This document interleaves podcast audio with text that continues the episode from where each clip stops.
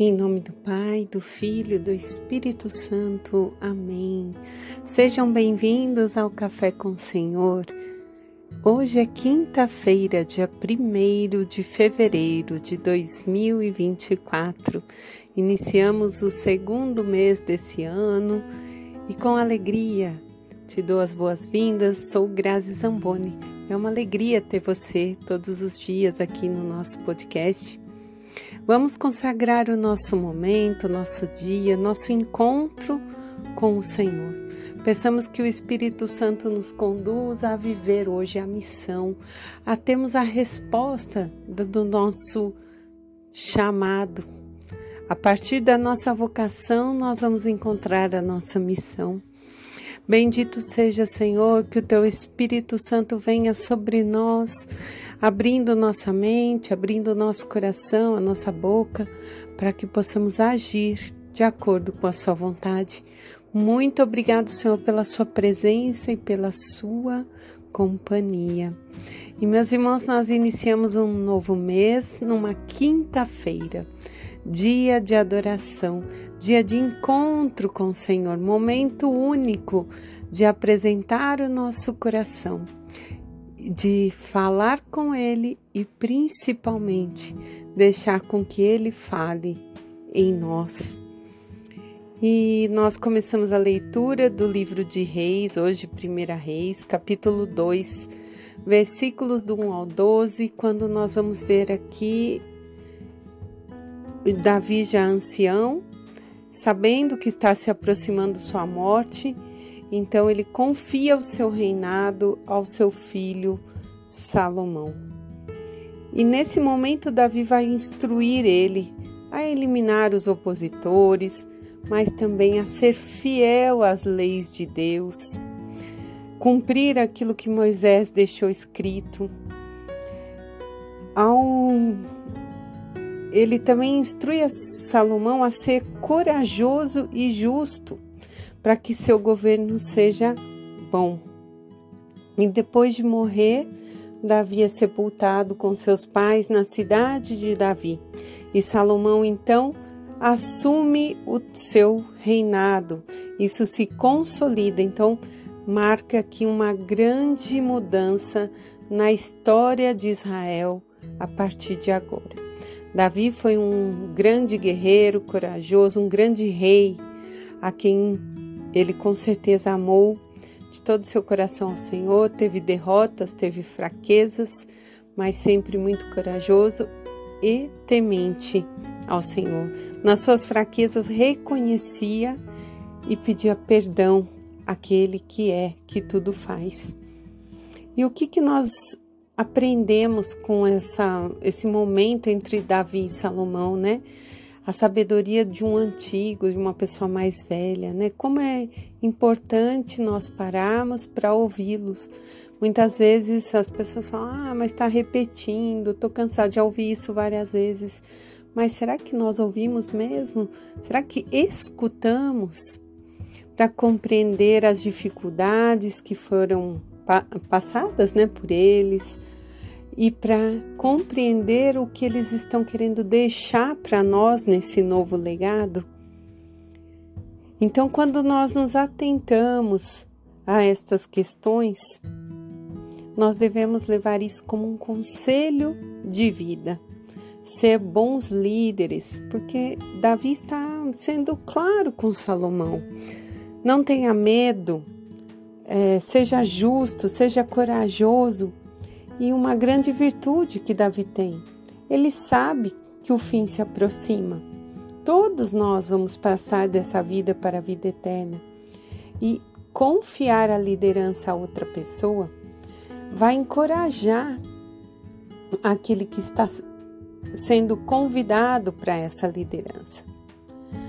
E vai fazer com que essa pessoa tenha vontade de dar ainda mais frutos, porque com certeza uma boa liderança é sinal para que outro se inspire e busque não competir, mas servir sendo o melhor possível para o outro e não estar acima do outro. E assim como no livro de Crônicas, hoje, né, no, no nosso salmo, precisamos compreender que nas mãos de Deus está toda a força e todo o poder. Não seria nos permitido nada sem, a, sem que Ele deixasse. Então, reconhecer que acima de qualquer líder está Deus que nos chamou para aquela vocação e nos deu aquela missão. Crônicas 29. E a leitura hoje do Evangelho de São Marcos, no capítulo 6, versículos do 7 ao 13. Nós vamos ver a passagem que meditamos na semana passada, um pouquinho modificada. Jesus chamou os doze e enviou-os dois a dois. Deu-lhes poder sobre os espíritos impuros mandou que não levasse nada pelo caminho a não ser um cajado, que usassem sandálias e não tivessem duas túnicas. E diz também: quando entrares em uma casa, permanecei ali até vossa partida. Se não forem bem recebidos, saia de lá e sacode a poeira de vossos pés, para que sirva de testemunho contra eles. Eles então, os discípulos, saíram para proclamar que o povo se convertesse e expulsavam muitos demônios, ungiam com óleo numerosos doentes e os curavam. Quando a gente vê Jesus enviando, é a própria ação do Espírito Santo que sopra sobre aqueles que foram chamados a ser batizados. Todos nós que recebemos o batismo recebemos esse sopro para ir, para anunciar.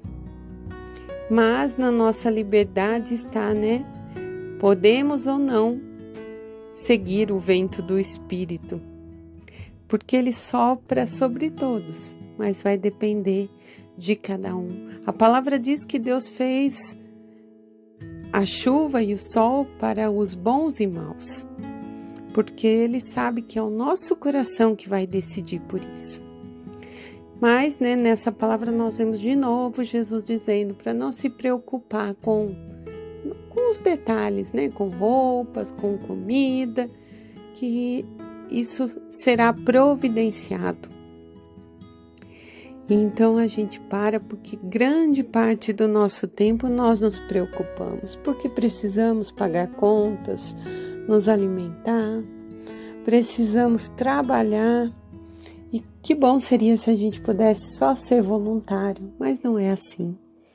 Então nós temos que diariamente pedir que o vento do Espírito Santo nos faça cumprir essa missão que nos foi confiada, nos dê os instrumentos, nos encoraje e que nós possamos compreender a diferença entre a vocação que é esse chamado, desde o momento do batismo é um chamado, o chamado depois, ou a vida sacerdotal, ou a vida é, de matrimônio, de consagrado. E a diferença é que na vocação nós somos chamados a fazer. E a missão nós somos chamados a agir, a botar em prática aquilo que programamos fazer. A missão acaba sendo um campo muito amplo, porque é da missão, desse trabalho de que vai brotar as vocações. Então, uma se interliga com a outra. Parecem ser a mesma, porém, cada uma dando seus frutos. Mas é na missão que se semeou, é na missão que o fruto vai dar de acordo com a vontade de Deus. Então, que na nossa vocação a gente possa planejar, né, como bons administradores, planejar, fazer aquele plano e falar: agora eu vou para a missão, eu vou para a ação. E que o Espírito Santo venha agir em mim, me mostrando mesmo aquilo que devo, fazer para cumprir a vontade do Senhor. E principalmente quando é uma missão no sentido da palavra, no sentido religioso, que o nosso coração se abra para acolher. E assim como os discípulos, tem momentos que nós vamos ser rejeitados, que possamos sacudir as poeiras de nossos pés e seguir confiantes, porque em outros lugares daremos frutos. Em nome do Pai, do Filho, do Espírito Santo. Amém.